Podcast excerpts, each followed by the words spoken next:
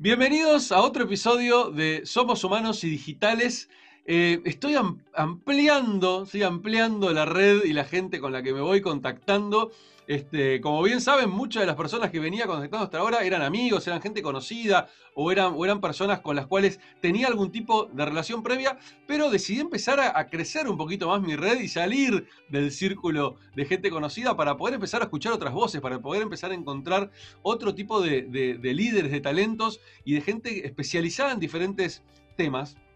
Y el otro día me encuentro con un post de eh, Jesús Hijas, que estaba buscando armar una lista de podcast y se me ocurrió mirar su perfil y empezar a ver, bueno, y vi que teníamos un montón de, coincidencias y cosas en común. Este, él es especialista o, se, dedica a todo lo que tiene que ver con el liderazgo, pero desde el, desde el lugar más humano, ¿no? De ayudar a las empresas a buscar un liderazgo humano. Escribió libros eh, entre ellos, uno de sus libros se llama Unleadership, que tiene que ver justamente con esto de cómo ir hacia un liderazgo más humano en la época de la inteligencia artificial, gran tema que vamos a conversar en el podcast. Y su último libro, que tiene mucho que ver también con, el mundo que, últimamente estoy disfrutando mucho, que tiene que ver con LinkedIn, ¿sí? que se llama La magia de LinkedIn. Libro que tengo ya comprado y pendiente de leer, este, pero ya por los videos que vi y por las cosas que escuché, definitivamente sé que me va a gustar. Así que Jesús, un placer tenerte acá. Jesús es de España, así que bienvenido a Somos Humanos y Digitales. Muchísimas gracias Ismael, muy bien hallado, muchas ganas de, compartir contigo esta conversación y este ratito. También te conocí por LinkedIn a través de ese post y vi las coincidencias y, y vamos, no lo dudé en escribirte y en, y en concretar esta cita y, nada, pues muchas ganas de la conversación. Gracias por la introducción porque creo que me has presentado mejor de lo que lo hago yo muchas veces. porque en, la era digital pues hay tantas posibilidades que hacemos muchas cosas y ya llega un momento que te cuesta presentarte, ¿no? Pero sí, sí, eh, una de esas coincidencias que comentábamos ahora es el enfoque humano desde el liderazgo porque yo también, como tú, me formé en tecnología y, y la tecnología es algo que está muy bien, pero que nos habilita para otras cosas, ¿no? Y a veces parece que nos sustituye. Y ese es un poco mi, esa es un poco mi causa. Muy interesante. O sea, es que yo tengo el mismo problema, ¿no? Del tema de cómo, de cómo definirte, porque eh, también, al igual que vos, arranqué en tecnología. Después emprendí muchísimo en, el mundo digital. Este, me especialicé en marketing. Eh, después me, dediqué a las habilidades blandas como, coach, como facilitador. y ahora que encima también soy grow hacker y me gusta el mundo. En realidad siempre fui grow hacker y ahora me especialicé más en LinkedIn. Entonces, claro, llega un momento cuando tenés que presentarte decís, ¡uh! ¡Qué problema! También me gusta, yo creo, lo busco de simplificarlo como emprendedor, porque digo, soy una persona que siempre está haciendo y siempre encuentro nuevas cosas para hacer y siempre me gusta especializarme en cosas nuevas. Entonces vivo, soy me voy a considerar creo que todo el resto de mi vida, desde el 2007, cuando empecé a emprender formalmente, un emprendedor este, para toda la vida. Es, creo que es la mejor manera que encontré para definir, porque si no es, realmente un problema este, encontrar el, eh, ponerte etiquetas, ¿no? Y es tan difícil.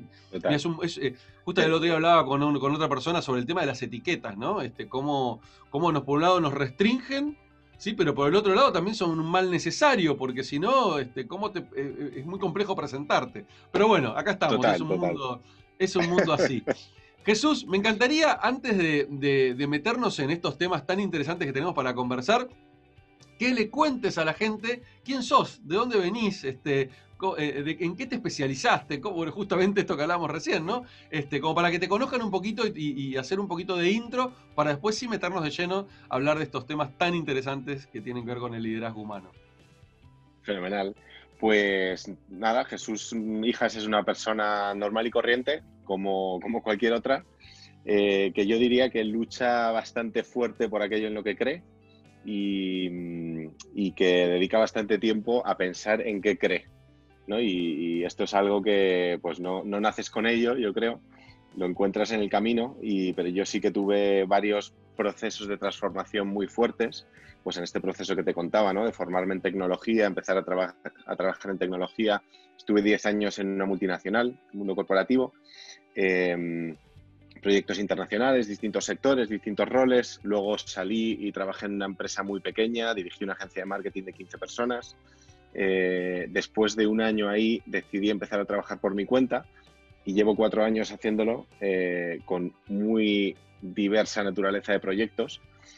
Eh, entonces, al final, después de todo ese viaje, que todavía me queda mucho recorrido, ¿no? pero sí que he pasado distintos procesos profundos de transformación en los cuales al final tú eh, miras y miras dentro y miras al final un poco el, que te mueve, ¿no? la causa o el, o el propósito o, el, eh, o la visión, algunos lo llaman de una manera, otros de otra pero es a lo que, es lo que tiendes, es, es, lo que te mueve, es, las personas nos mueven, nos mueven las estrellas polares, ¿no? Y nos iluminan el camino. Y yo cuando he ido descubriendo eso y dándole forma, pues me he dado cuenta eh, que es realmente lo potente de personas, de empresas, de iniciativas, de startups, de cualquier cosa. Eso es lo que te ayuda a trasladar cualquier tipo de propuesta de valor o de producto, porque lo vas a contar con un, pues desde la pasión de lo que te mueve, eh, desde la ilusión por estar eh, contento de, de, poder trabajar en ello y desde las ganas de que más gente se sume a eso, ¿no? Entonces, fíjate, uniéndolo con lo que hablábamos antes, muchas veces me cuesta introducirme y las etiquetas a veces ayudan, a veces no, pero, pero yo he llegado a decir, a, negar un poco la mayor, me gusta mucho esto de negar la mayor, si no mira lo de leadership, em, yo he llegado a decir, mira, no sé qué hago, ya hago tantas cosas que ya no sé cómo decirte eh, o cómo presentarme, ¿no? Pero, pero tengo muy claro para qué hago las cosas, ¿no? Y, y esto de esto de hacia un liderazgo más humano en tiempos de inteligencia artificial, que es el subtítulo de mi primer libro, Em, pues en realidad nace de mi primer proceso de transformación fuerte. Em, en el momento en el que lo puse palabra por palabra, dije, joder, esto es una causa, esto es un propósito, esto es una visión, ¿no? Y, tiene más entidad que cualquier proyecto, colaboración, eh, iniciativa y tal. Y lo bonito de las causas es que luego todo lo que haces suma a esa causa, ¿no? Y contribuye a esa causa. Eh, y es, es, una forma de presentarte yo creo que mucho más potente, ¿no? Hago distintas cosas y el año que viene seguro que hablo contigo y estaré haciendo otras, pero casi seguro, casi seguro que suman a la misma causa. Totalmente, totalmente. Bueno, buenísima, buenísima intro y buenísima este, tu forma de, de resumir eh, tu historia y bueno, y te escucho y, sí, me siento súper identificado. Este, yo no creo en las coincidencias, ¿viste? Son, son causalidades que suceden, este, que nos van conectando. Eh, y, me gustaría eh, que me cuentes cómo fue esa transición. Bueno, recién decías esto de que te, sufriste muchas transformaciones. Sufriste, fíjate que como uno no se da cuenta a veces con las palabras, ¿no? Este, las palabras no son, este, no son gratuitas. Este, eh, sufriste. Bueno, es verdad, es verdad que parte de, en los procesos de transformaciones personales eh, hay, cierto, hay cierto parte del proceso que sí, uno por ahí son dolorosos, no todos son dolorosos, pero hay algunos que sí. Entonces uno tenemos, tenemos ya la preconcepción esto de que una transformación es un sufrimiento, ¿no? Sufriste una transformación bueno, vamos a decir la palabra pasaste una transformación. Eh, me ha pasado también muy similar a mí, he tenido muchas transformaciones en mi vida, eh, a nivel profesional, a nivel personal, etc. Eh, y, creo que la más, la más importante de todas en mi caso tuvo que ver cuando me transformé de ser una persona muy tecnológica y muy... Este, y con una mentalidad, este, no te digo de ingeniero porque no me recibí de ingeniero, pero con esa mentalidad más estructurada, ¿no? Que me trajo, que me dio el mundo corporativo y que me dio el mundo este, tecnológico per se, eh, y pasar a el mundo blando, ¿no? El mundo de trabajar con personas, con seres humanos, con entender el, justamente el propósito por el cual estoy en este mundo, el qué quiero hacer, qué quiero lograr. Y, eso para mí fue de mis mayores transformaciones y de, las más duras también, porque tuve que eh, redescubrirme a mí mismo. Primero, y más, ni siquiera redescubrirme, creo que la palabra es descubrirme.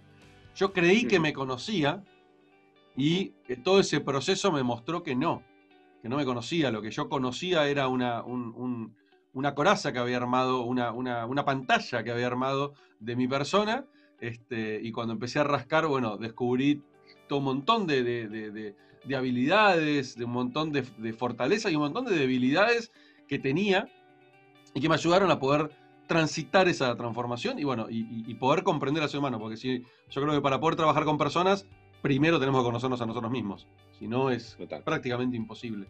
Entonces, me encantaría que me cuentes cómo fue la tuya, cómo fue esa transformación de salir del mundo más, o no salir en realidad, sino de transformarte del mundo técnico hacia el mundo de las habilidades blandas.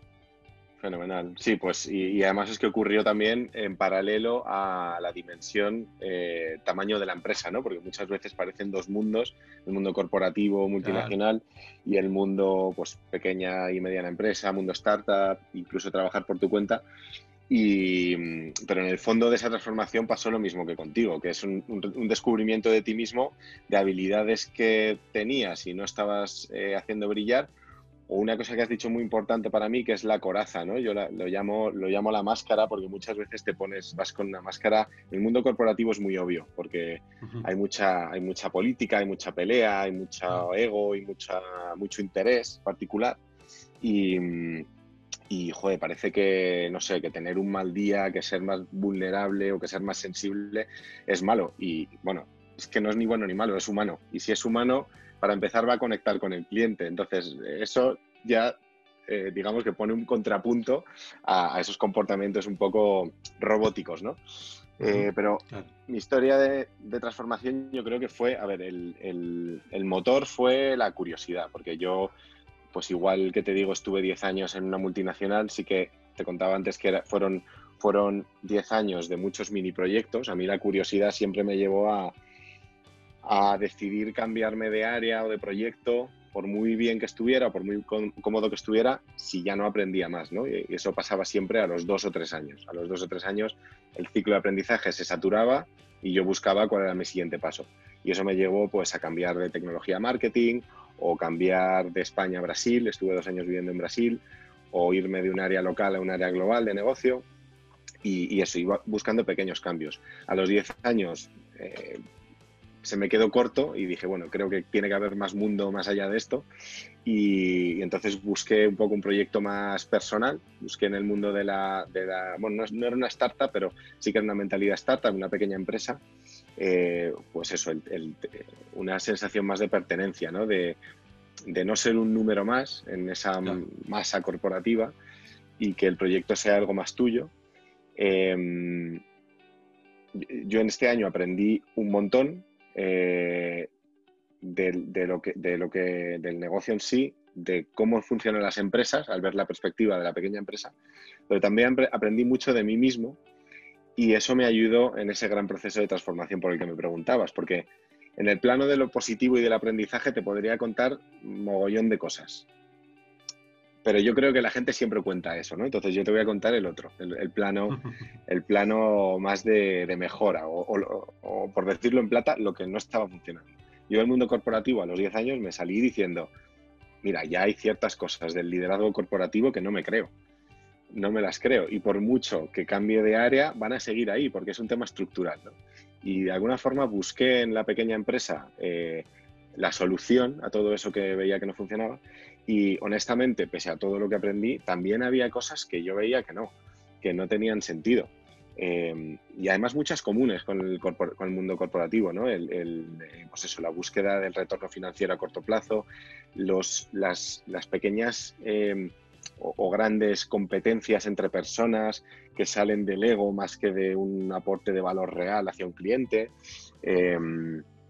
temas de falta de humildad o de exceso de humildad, etcétera, etcétera. ¿no? Y cuando salí al año de esta, de esta empresa, que fue un tema bastante personal, fue un tema de, bueno, pues yo acabo de tener a mi segundo hijo y dedicaba mucho tiempo al trabajo, demasiado, y yo llegó un momento que me paré y dije, a ver, si, si la llama de la curiosidad me ha llevado aquí por algo que era emprender, algo un poco más personal y no lo estoy cumpliendo, pues debería ser valiente e intentar, intentar hacerlo, ¿no?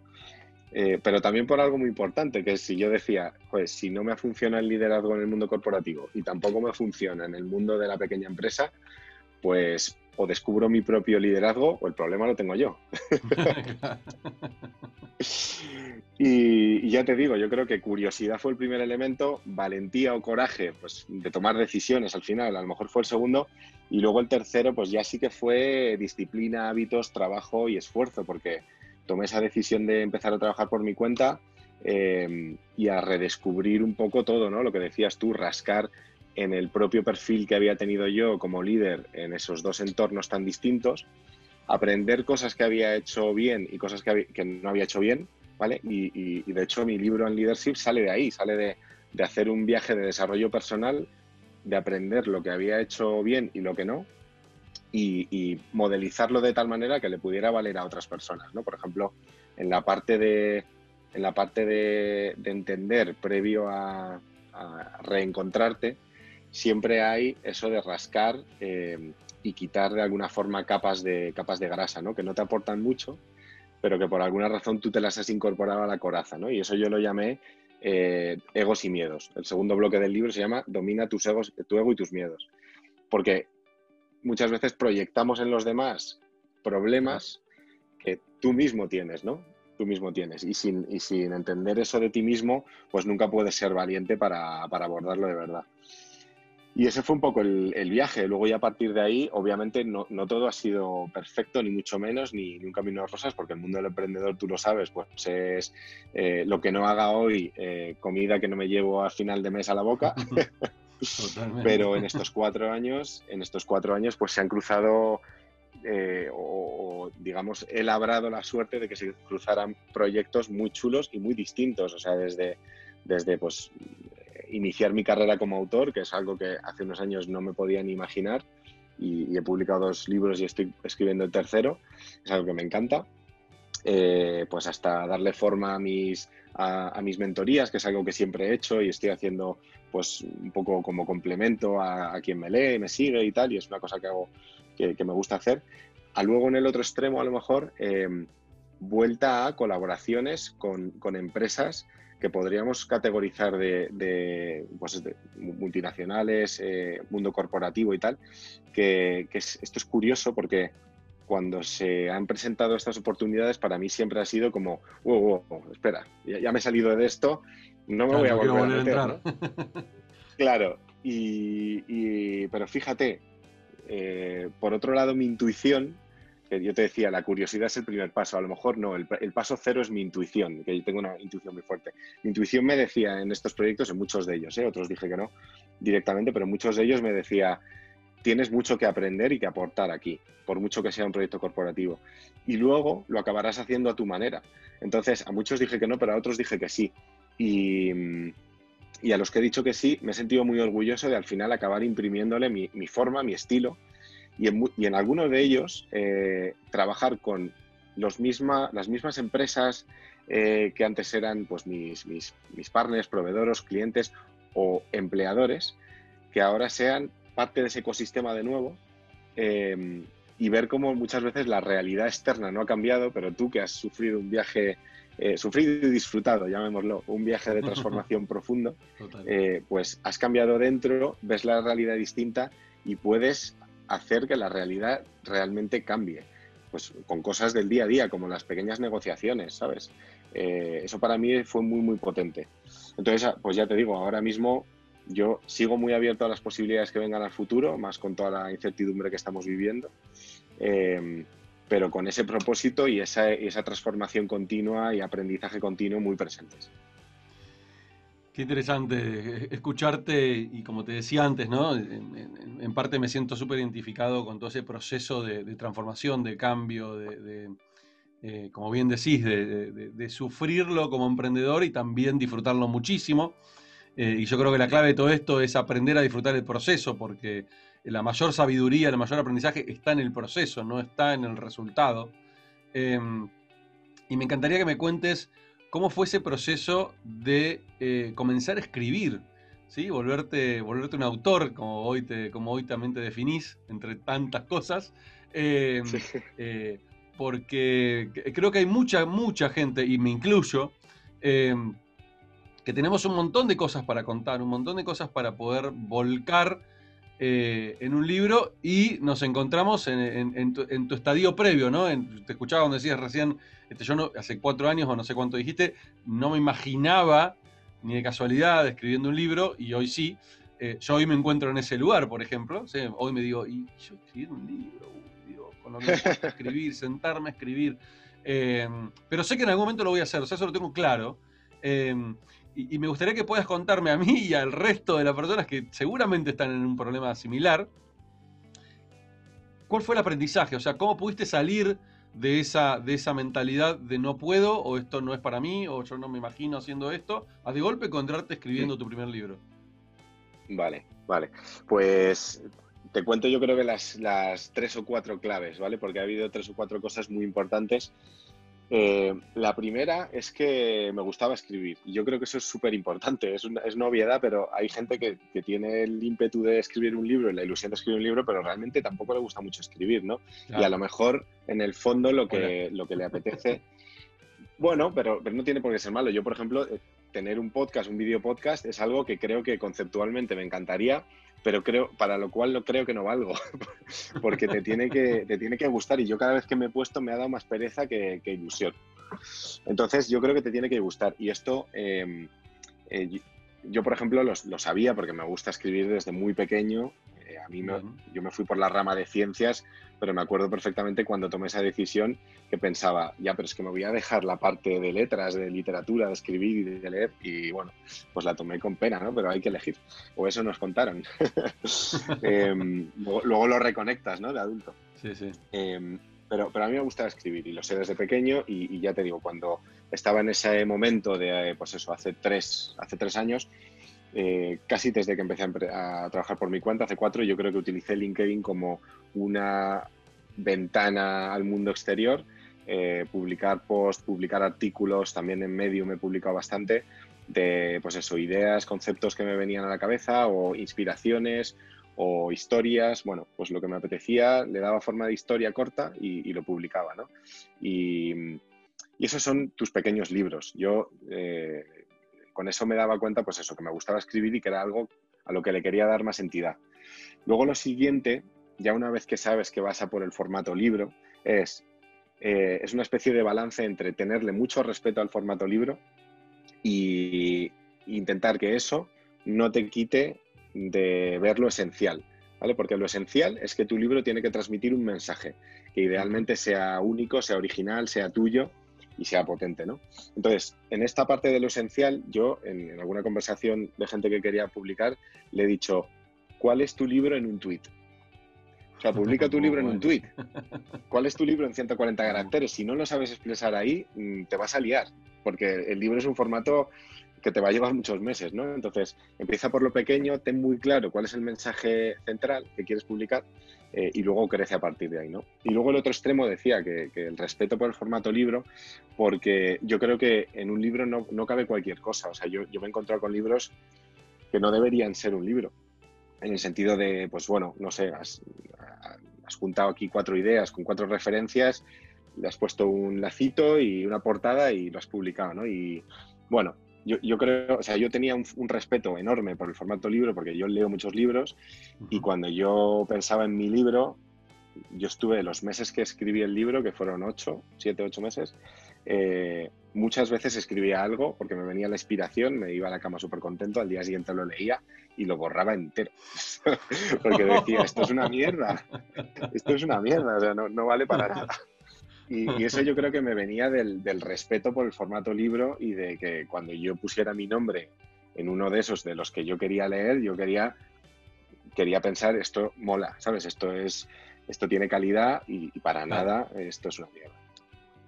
Y luego ya está el proceso, ¿vale? En el proceso yo, el, yo creo que el tercer y último, bueno, te doy cuatro, pero luego el siguiente ya viene después de publicar.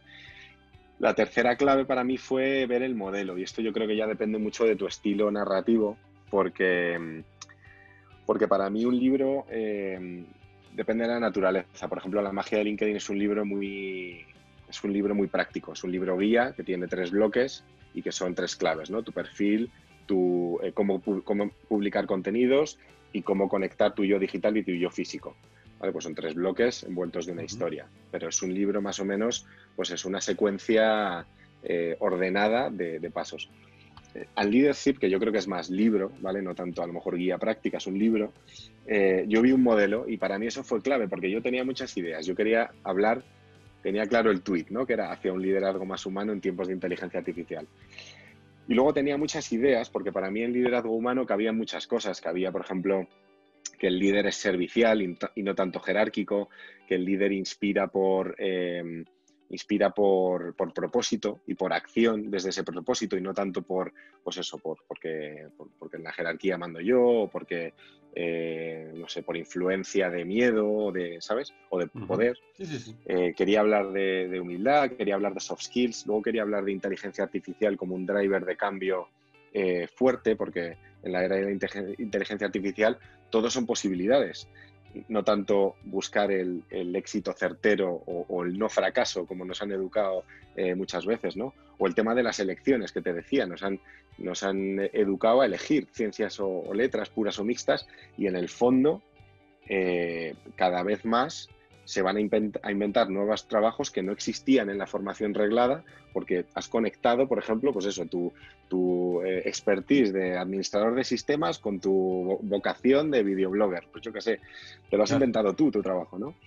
Y yo quería hablar de muchas cosas. Entonces, estaba bastante desordenado en mi cabeza, pero el momento clave, cuando hice clic, fue cuando vi un modelo y lo plasmé en la pared. Y el modelo era, pues, una secuencia de cuatro, de cuatro pasos que acabaron siendo los cuatro bloques del libro, que tenían forma de, círculo. En realidad tenían forma de U, pero que por arriba se cerraba, ¿no? Y como ya sabía que el libro lo iba a llamar en leadership, pues lo de la U fue perfecto.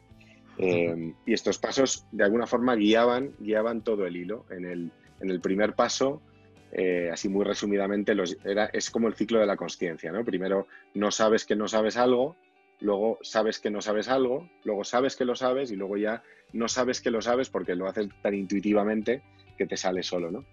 Y entonces esto... Te hago, un pues paréntesis ahí, perdón, eh, pero justamente ayer, justamente ayer di un, di un workshop para una empresa y hablábamos de esto. en el coaching se habla de los enemigos del aprendizaje, que tiene que ver justamente con esto que acabas de decir, que son estos cuatro cuadrantes, ¿sí? no sé qué no sé, sé que no sé, bla, bla, bla, bla. Y después está lo que es la ceguera cognitiva, ¿no? El, no sé que no sé.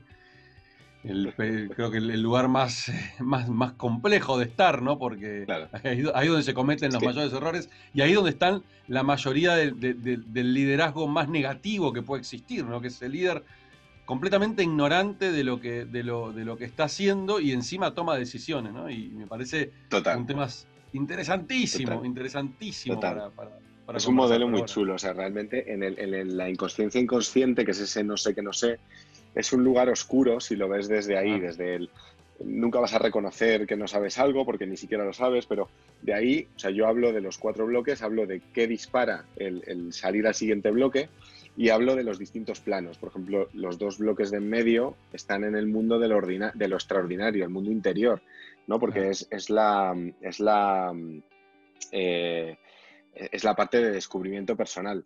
Eh, es la parte de lo consciente, digamos, ¿vale? Es la, inconsciencia consciente, el sé que no sé, y la parte de la consciencia consciente, sé que sé, pero siempre, siempre lo sabes. En la parte de arriba está el mundo, eh, el mundo eh, ordinario, ¿vale? Eh, que es el mundo de la, parte inconsciente. Entonces hablo de los planos y luego en el plano vertical hay otro. Y, dices, la conciencia inconsciente es peligrosa, sobre todo en los líderes, totalmente, porque ese no reconocer que lleva a un lugar oscuro. Pero si lo piensas, yo también le quería dar un, halo positivo a todo, ¿no? Y, y ese también es el estado en el que están los niños. Y sin embargo, los niños eh, exploran, curiosean, juegan, se divierten, se caen, se tropiezan, se equivocan. Y así es como aprenden. Y pasan del no sé que no sé a algo, ¿no? Si no, estaríamos condenados siempre a estar ahí. Y por eso creo que es un ciclo que no para nunca. Es el ciclo del aprendizaje. Y bueno, es, apasionante, me encantó y cuando lo vi en el modelo dije, joder, realmente este es el hilo conductor de mi libro porque todos los capítulos tenían cabida en alguno de los bloques. Eh, y de hecho al final, durante 30 o 40 páginas, hago una especie de anatomía del viaje que hemos vivido antes, eh, revelando el modelo y, revisitando todo lo que hemos pasado antes. Y ahí fue cuando vi la historia, porque puse en, la pared este modelo, empecé a poner posits con las distintas ideas de las que quería hablar, les di cabida en un bloque eh, u otro y ya me puse, me puse a escribir. ¿no? Luego ahí yo creo que esa es bastante clave porque ahí es cuando empiezas tu proceso de lo que sea, semanas, meses, a veces años, de escribir y vas a estar perdido, vas a escribir algo que al día siguiente vas a tirar porque no te gusta, eh, te van a venir ideas nuevas o vas a leer otros libros y vas a pensar, ah, si esto ya lo han dicho y va a parecer que lo tuyo no es original y vas a entrar en un proceso complicado. cuando ves películas de escritores, de escritores en su casa de la sierra, eh, hechos, hechos puré y tal, pues es eso. O sea, pero el modelo a mí es lo que me dio y siempre lo miraba en la pared y decía, vale, no, no, la historia potente es esta, eso y el tweet, ¿no? Y, luego ya, o sea, yo creo que esas son las tres claves que me sirvieron a mí para, el punto de publicar. Luego viene otra fase que, se dice poco, pero yo creo que, es importante, que es la de, en realidad ahí empieza todo. Porque la ilusión de un autor por tener tu libro publicado, imprimido, poder tocarlo, acariciarlo, ver tu nombre ahí, esa, es enorme. Pero la industria de la publicación realmente empieza ahí. Una vez que tienes el libro publicado en Amazon, por ejemplo, eh, por cierto, yo digo porque recomiendo autopublicación, nada de, nada de ir con editoriales que, se, han, quedado en el siglo pasado. Eh, pues en realidad tu libro es una gota en el océano de Amazon y vas a tener que hacer mucho para darlo a conocer. ¿no?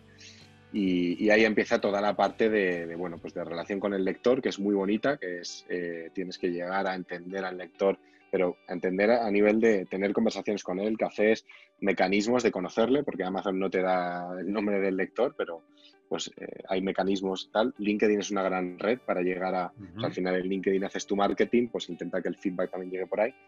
Eh, y luego entender el mundo Amazon por dentro, o sea, meterte un pelín, aunque no seas de la parte de tecnología, pero meterte a entender cómo funciona Amazon eh, a nivel de keywords, posicionamiento orgánico, hacer publicidad en Amazon es súper importante, porque aprendes también de cómo funciona el algoritmo de Amazon, incluso te da ideas para escribir cosas nuevas, hacer mejores títulos, eh, mejores categorizaciones y tal.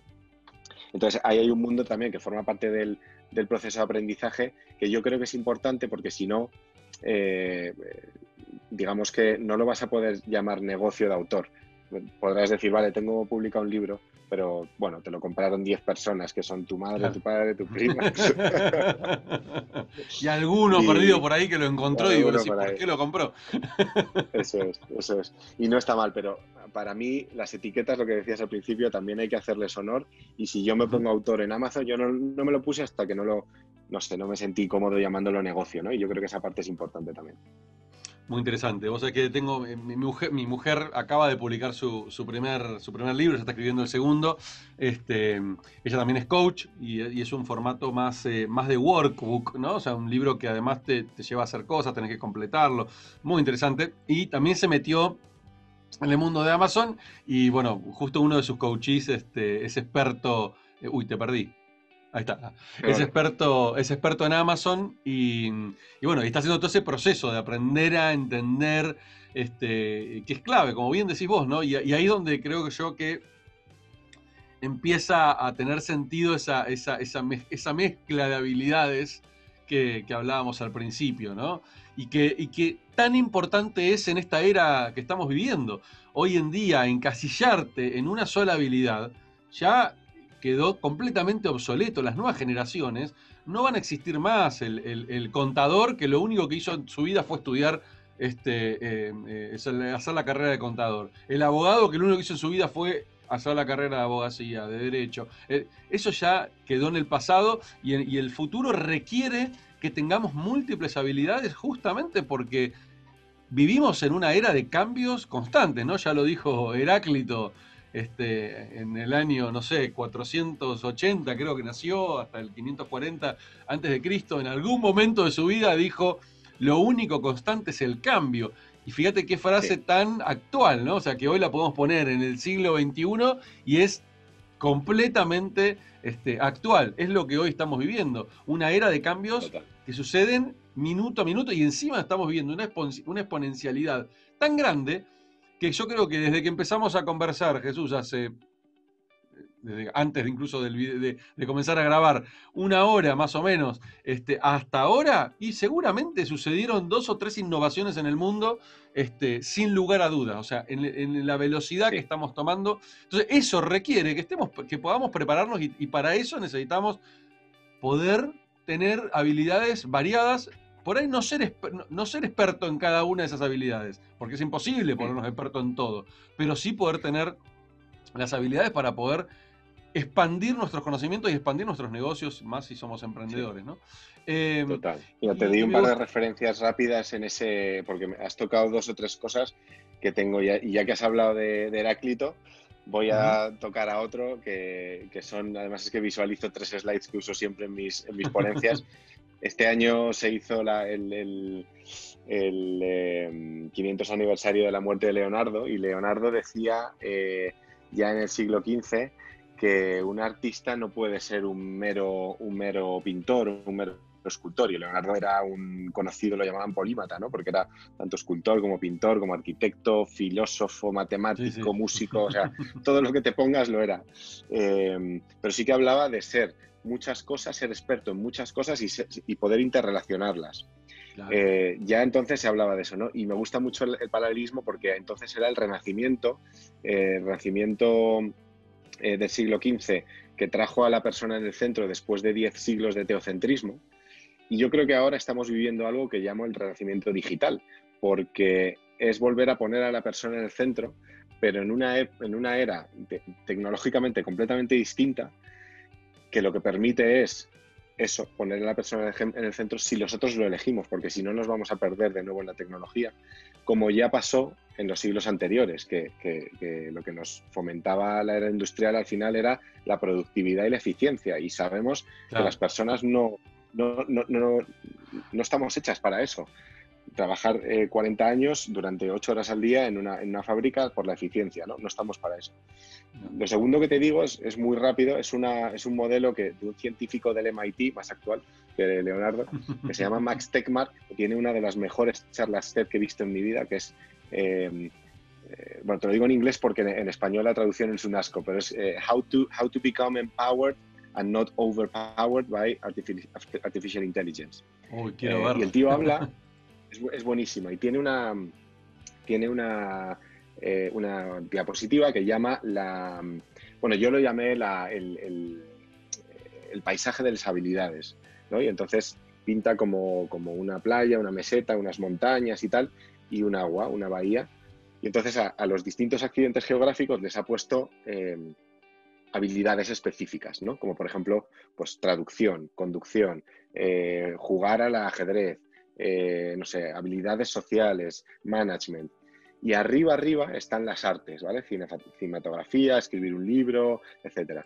Y entonces el tío dice que el agua es como la, la inteligencia artificial que va a ir subiendo conforme pasa el tiempo y todo lo que, todo lo que sumerge queda automatizado por la inteligencia artificial. ¿no?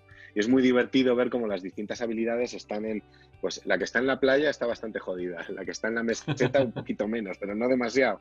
Y, es divertido ver, para mí tiene dos aprendizajes. Primero, eh, ver cómo arriba, arriba del todo, lo que están son generalmente las artes porque lo que toca es la emoción humana. O sea, al final toca, toca la emoción humana y es muy difícil que una máquina pueda llegar a hacer eso, ¿no? Ya, ya nos lo han dicho todas las películas que van, de, que van de máquinas y de evolución tecnológica.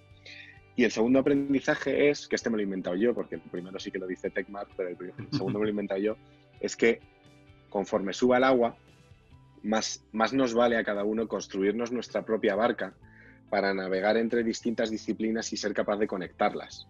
¿vale? Y para mí esa barca en genérico son las soft skills, pero en particular es la creatividad, porque el pensamiento creativo es lo que te va a hacer precisamente decir, vale, yo me formé como abogado, pero, pero veo que hay muchas posibilidades en, las redes digitales, vamos a ver cómo puedo X, o, conectar varias, tres, cuatro a la vez, ¿no?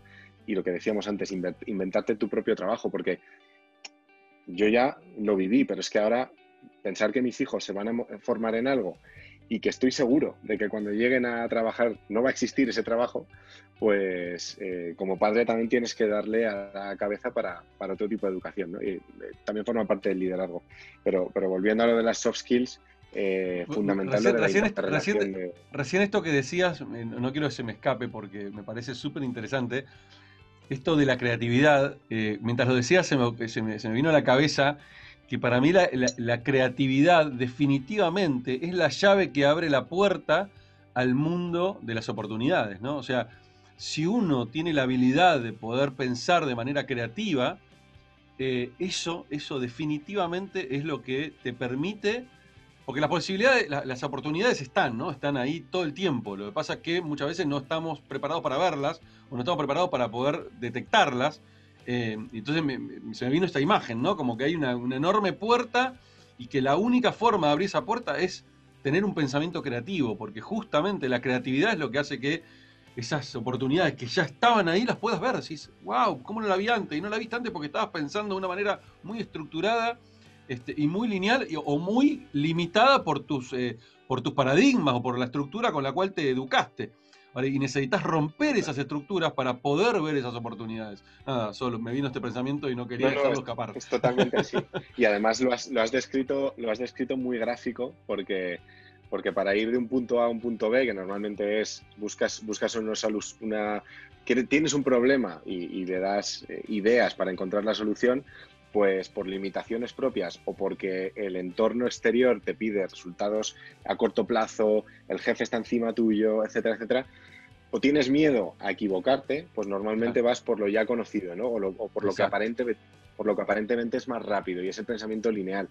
¿Qué pasa? Que, que sí, que puede, puede darte pues esa, esa solución más rápida, pero desde luego no va a ser muy distinta a la que cualquiera se le haya ocurrido y desde luego no va a ser muy difícil de automatizar. En un, ya estamos en un nivel de abstracción fuerte, ¿no? Pero en un futuro cercano no va a ser muy difícil de automatizar porque si lo piensas, pensamiento lineal es igual a secuencia de comandos y esa es la definición de inteligencia artificial.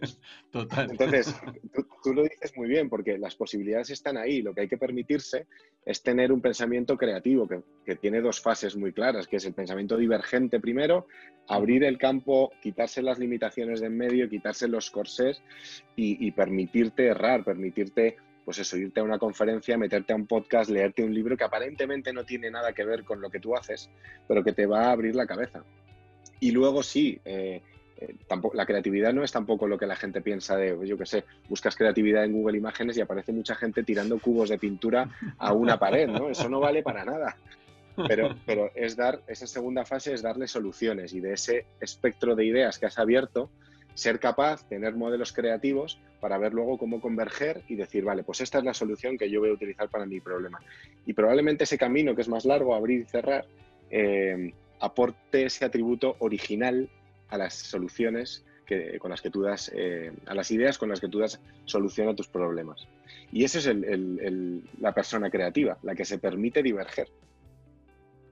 totalmente. Es, muy buena esa esa definición, ¿no? El, creativo se permite diverger, se permite romper con, paradigmas, salir de la famosa este, zona de... A mí ya no me gusta hablar de zona de confort, hablar de zona, zona de seguridad, ¿no? Donde nos sentimos seguros y decimos, uy, yo acá no me muevo. no, bueno, expandí esa zona de seguridad. Es simplemente expandirla, ¿no? Ni siquiera tenés que romperla. Es un tema de abrir horizontes, de empezar a ver cosas que como bien decís, ¿no? Leer, leer libros que ni te imaginás por qué lugar te pueden conectar, ver videos, ver charlas TED. O sea, cuanto más, este, cuanto más ampliemos nuestra capacidad de, incorporar sabiduría, ¿no? Ni siquiera conocimiento, porque yo creo que el conocimiento per se no sirve de nada. Este, si después no lo aplicamos, ¿no? Entonces cuando ese conocimiento lo aplicás o lo pones en práctica, se convierte en sabiduría. Este, yo creo que el, secreto está ahí, ¿no? En el saber, ¿no? En el conocer. Eh, confundimos mucho eso muchas veces, este, y mucha gente, este, por ahí porque te muestra su biblioteca llena de libros, crees que es un, tiene una capacidad enorme de crear, y no, simplemente tiene mucho conocimiento, pero no lo puso en práctica. Eh, y, yo creo que el, mayor secreto de justamente de, de, consumir libros, de leer libros, de ver videos, bueno, hoy llamémoslo consumir contenido de la manera en que quieras, es que ese contenido después lo puedas aplicar y llevar a la práctica. Y ahí es donde el cerebro empieza, en su neuroplasticidad, empieza a, encontrar soluciones creativas justamente gracias a esa, sabiduría que fuiste adquiriendo. Eh, nada, temas interesantísimos, me encantan, podemos estar hablando horas de esto. Eh, Jesús, me, encantaría, me encantaría que, mm, eh, que me... ¿Qué edad tenés vos? Antes de hacerte la pregunta. Tengo 37. Casi lo tengo que mirar, tengo 37. Bien, perfecto. Em, me encantaría que me cuentes, em, que te puedas retrotraer a, tus 18, 19 años, ¿no? En tus comienzos en el mundo adulto. en el mundo profesional, este, quizás, no sé a qué, hora, a qué edad empezaste a trabajar en el mundo profesional, eh, y que puedas ponerte de nuevo en, el lugar de, ese Jesús este, de 18, 19 años, arrancando esa vida. Eh, ¿Y cómo te imaginabas tu futuro? Eh, uf, Qué buena, pues eh, es que pensaba que me ibas a hacer la, típica de qué consejo me daría a mí mismo y lo tengo muy claro, pero esta no, la tenía tan clara. Esa es buena. Me, gusta romper pues, estructuras. Sí, sí, haces bien, haces bien. Con 18 empecé a trabajar un poco más tarde, empecé con 23, que hice un proyecto hice un proyecto para terminar mi carrera con unas empresas en Finlandia y con la universidad eh, y con 18 estaba empezando la carrera. Entonces, si quieres, yo creo que terminando el proyecto veía muy a corto plazo, o sea, yo veía el objetivo de terminar, terminar la carrera, volver a España y, buscar trabajo, ¿no? Y, yo creo que ahí, o sea, sí que me acuerdo de ese momento inicial de buscar trabajo que fue un poco echar currículum a donde pudiera y donde buscaran y donde tuviera amigos y tal y el objetivo era muy transaccional, era encontrar trabajo y empezar a ganar experiencia y, pues eso si podía hacer unas prácticas y si esto, estaban remuneradas mejor que mejor y tal. Era un objetivo muy a corto plazo. Em, yo creo que visión así de futuro como tal, em, pues mira, no, no, sé si tenía, yo creo que explícitamente no tenía, pero yo te decía antes que yo soy una persona muy intuitiva y yo creo que siempre he tenido algunas cosas dentro. Por ejemplo, yo cuando, cuando he empezado a trabajar ahora por mi cuenta, eh, y, llevo ya cuatro años así, te decía, con negociaciones de muy distinto pelaje con clientes, con empresas y tal, tenía una de las cosas claras de mi emprendimiento, muy, muy claras, es que yo trabajo desde casa. Todo el confinamiento no me ha pillado, no me ha pillado en frío. Llevo cuatro años trabajando desde casa. Y esto es algo que con 18 años ya tenía claro, o al menos intuitivamente, implícitamente lo tenía claro, porque eh, era algo a lo que tendía. O sea, si, si, en un proyecto necesitaba tal y cual, pues yo siempre era algo que, no sé, que me llamaba desde dentro y no siempre se puede hacer, ¿no? Pero es algo que siempre he tenido ahí.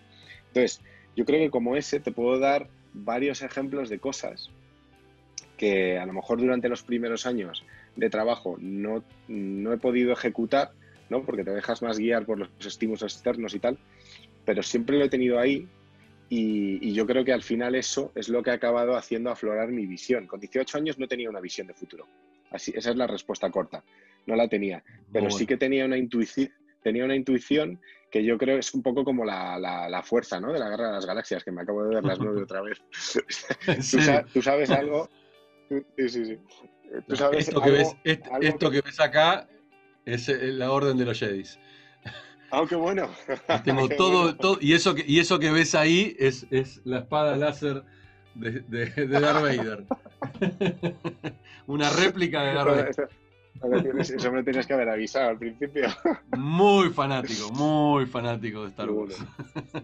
Qué bueno. Pues eh, si te las, si te las ves otra vez, es que son una, son una Biblia, porque eh, sobre todo me encantan las formaciones de las formaciones de Yoda, que no para de decir cosas como cierra los ojos, no te dejes guiar por los estímulos externos, deja que tu intuición conduzca la nave que llevas, eh, etcétera, etcétera, ¿no? Que al final son aprendizajes de vida porque es lo que a ti te mueve y, y lo que a ti te mueve desde dentro va a mover montañas de una manera mucho más fuerte que los estímulos externos, por mucho que esos estímulos luego tengan forma de eh, puesto súper chulo o de salario grande, ¿no?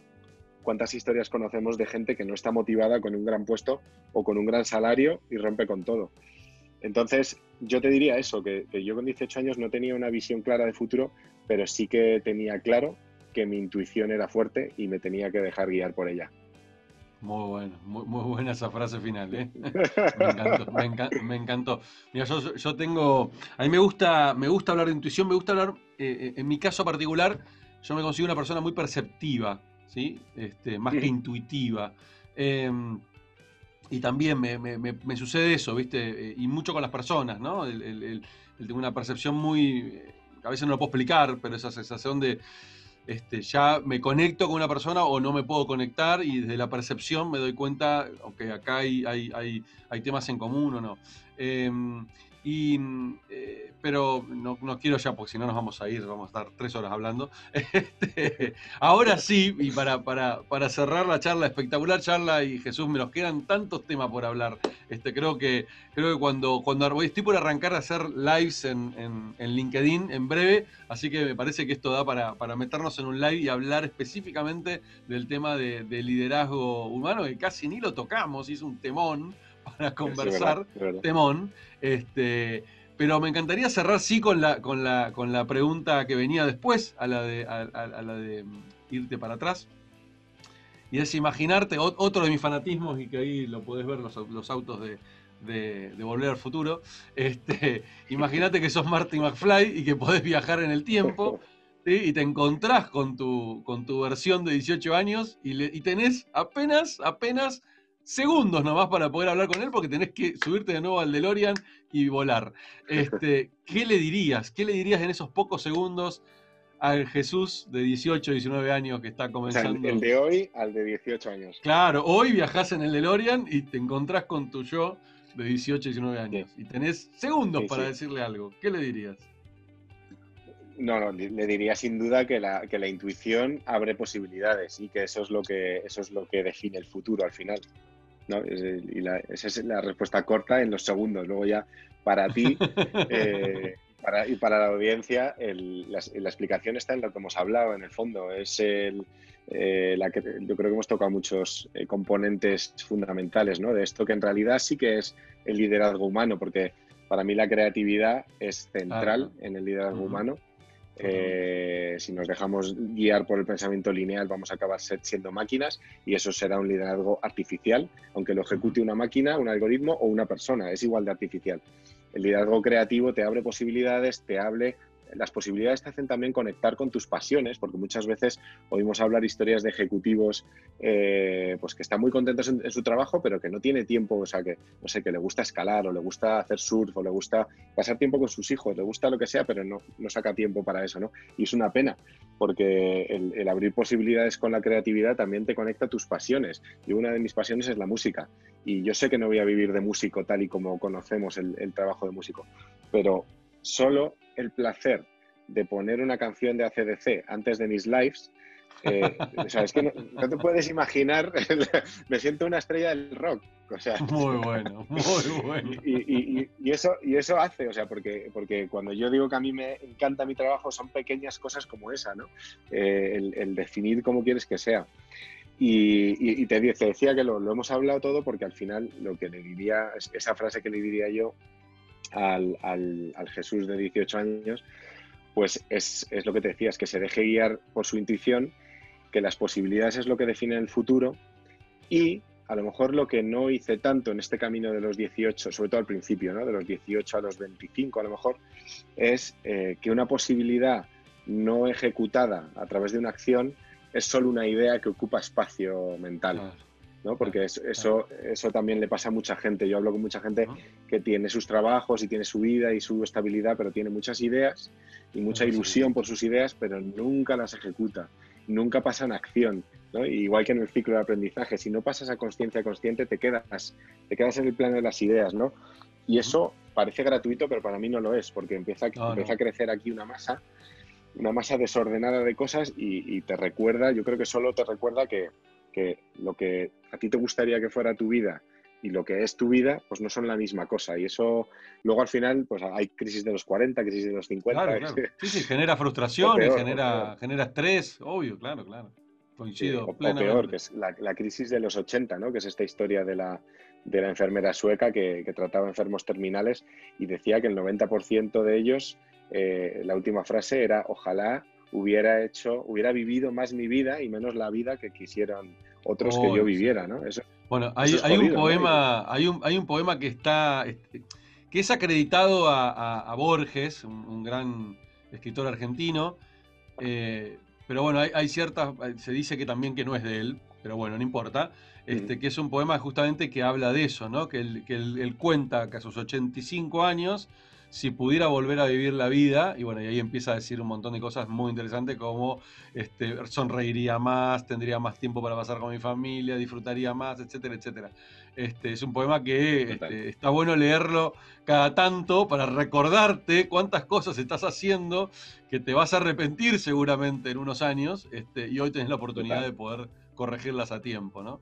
Em, totalmente, totalmente. Y mira, yo lo he enfocado ya para cerrar, perdona, muy, desde el punto de vista de lo, de lo profesional, quizá, la parte de liderazgo, pero yo cuando te decía, por ejemplo, el componente de trabajar desde casa, eh, yo no quería volver a vivir eh, lo que viví durante el año en el cual no veía casi a mis hijos, ¿no? Y, para mí eso es algo porque eh, es una decisión consciente, porque yo creo que muchas veces lo tenemos ahí, no lo pensamos, no lo decidimos, pero yo es una decisión consciente. Mira, esta no quiero que sea mi vida, entonces voy a intentar a tomar decisiones para intentar que sea de otra manera, de la manera que yo quiero.